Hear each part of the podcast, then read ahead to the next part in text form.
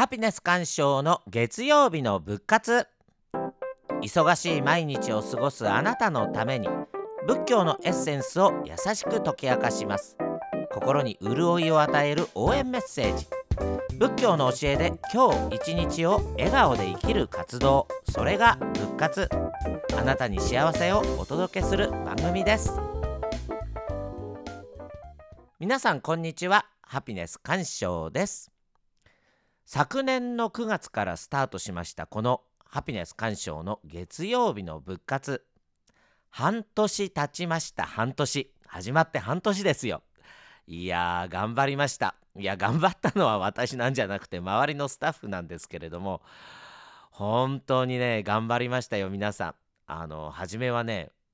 大体ポッドキャストっていうのがどういう仕組みになってるのかよくわからないのでそこから勉強することから始まってマイクどうするとか録音どうするとかもう右往左往してどうなることやらと思っていたんですが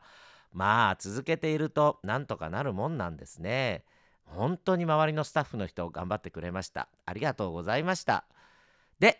半年頑張ってやっていたらなんとご褒美をいただきました。ご褒美。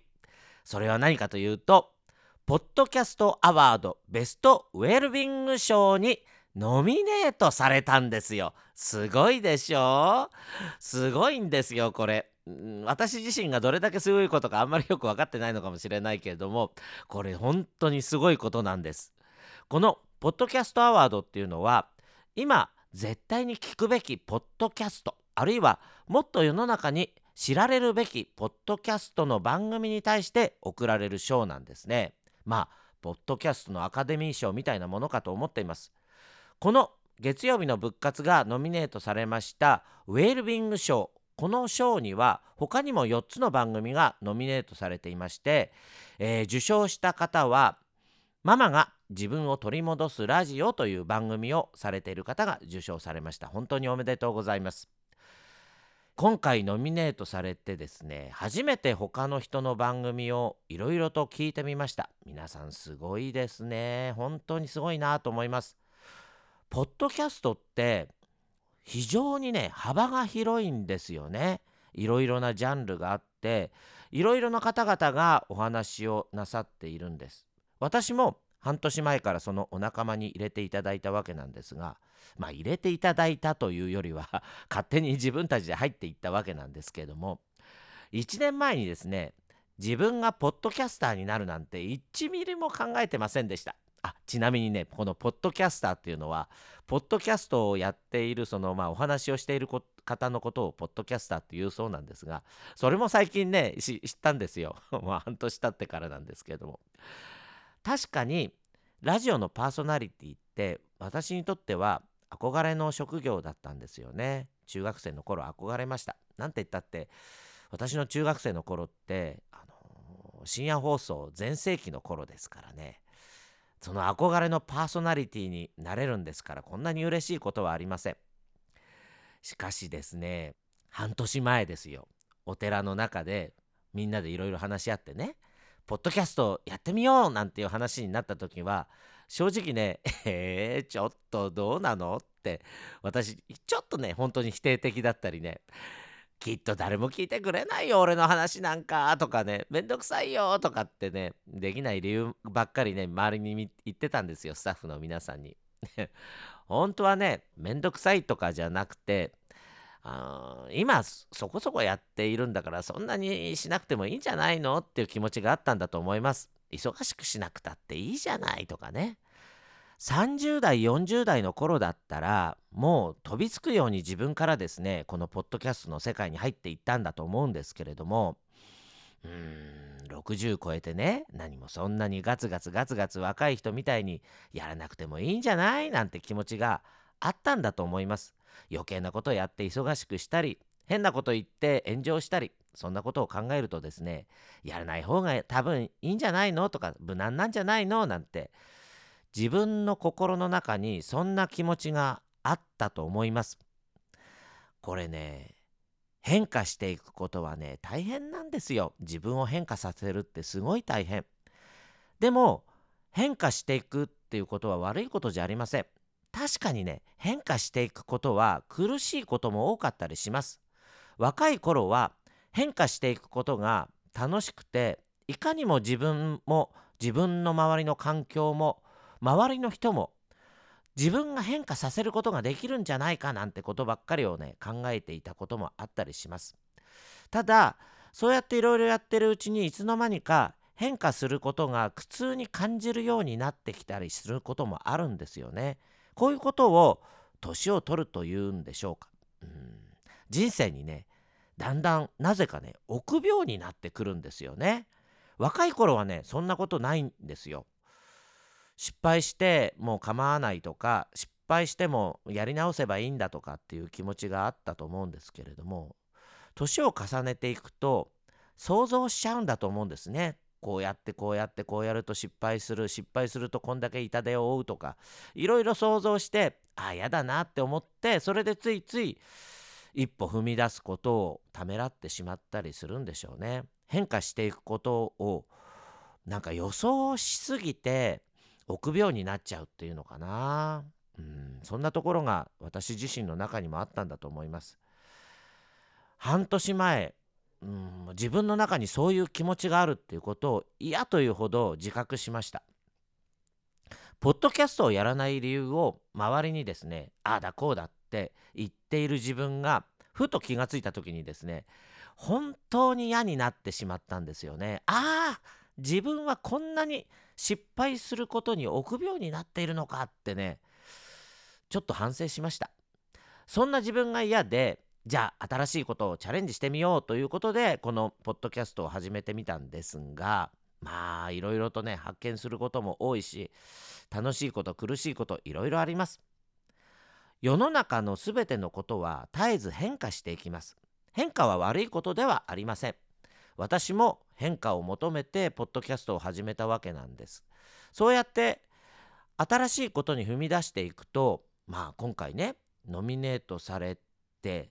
まあこんなに嬉しいことが自分の未来に待っていたんだってね、うん、気がつくとですねやっぱり変化するってことは大切なことなんだなと思います。しかもですね授賞式の時あの憧れの秀島文香さんにも会えたっていうね。いや僕ね FM で聞いてた時ね彼女の声に本当に魅了されてしまいましていつか会いたいなーなんて思っていたらですね授賞式の時にですね秀島文香さんがいらっしゃってて、まあ、プレゼンターになっていたわけですよ。まあ、お話しすることはありませんでしたけどもねあ生秀島文香さんだってね う嬉しかったです。その授賞式の後にパーティーがありましてそこでですね一番最後のところで抽選会があったんですねでなんと私当たったんですよ5名しか当たらない抽選会に百何十人いるんですよその中で5人だけ当たる当たる抽選会に当たったんですよ何いただいたかっていうと素晴らしい手話のマイクロフォンが当たりましたいやーだからね変化にもうん、いいことがたくさんあるんですよ。でもいいこともありますけれども確かに苦しみもあります。10年前は私も若々しくてですねまあいろんなことにチャレンジするそういう気持ちもありました。でも10年経ってみるとですねやっぱり年を取ってます。いろんな変化していくことをね躊躇してしまう自分がいます。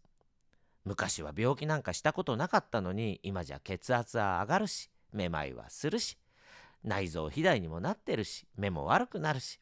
ね、そういうことを自分で嫌というほど体験していくわけですよ。で生きていればいつか私も死んでしまいます。これも変化していくことによる苦しみになります。仏教では諸行無常という言葉があるんですがこの言葉全ての行いが儚いっていうふうに理解している方多いと思うんですがうん、そういう意味だけではなくてこの世に生まれたものはいつか消滅していくその真実が苦しいっていう意味なんですよね。どんなに大切なものもいつか壊れる。どんなに愛する人もいつか死んでしまう。何より自分自身がこの世に生まれた瞬間から死に向かって生きているわけですから苦しいわけです。で何が苦しいかっていうと消滅していく方向に向かっていくことを誰も止められないっていうことが苦しいんです。生まれたからにはその瞬間から消滅していく方向に向かっていく。嫌だ嫌だやめてって言ったってその流れを止めることは誰もできません。だから苦しいんです。この世のもろもろが変化していく。それが苦しいだけではなく変化して消滅していくことを誰も止められないことが本当に苦しいんです。4月8日はお釈迦様がお生まれになった日。生まれて7日目にお釈迦様のお母様マーヤ様はなんとお亡くなりになってしまいます。お釈迦様が生まれるという変化は世の中の人々を幸せにしましたがその変化はお母さんマーヤ様の死という変化も生じさせました。お釈迦様は当然悩みます。物心ついてからお母さんがいない。自分が生まれたために自分のお母さんが死んでしまった。私は本当に生まれてきてよかったのか。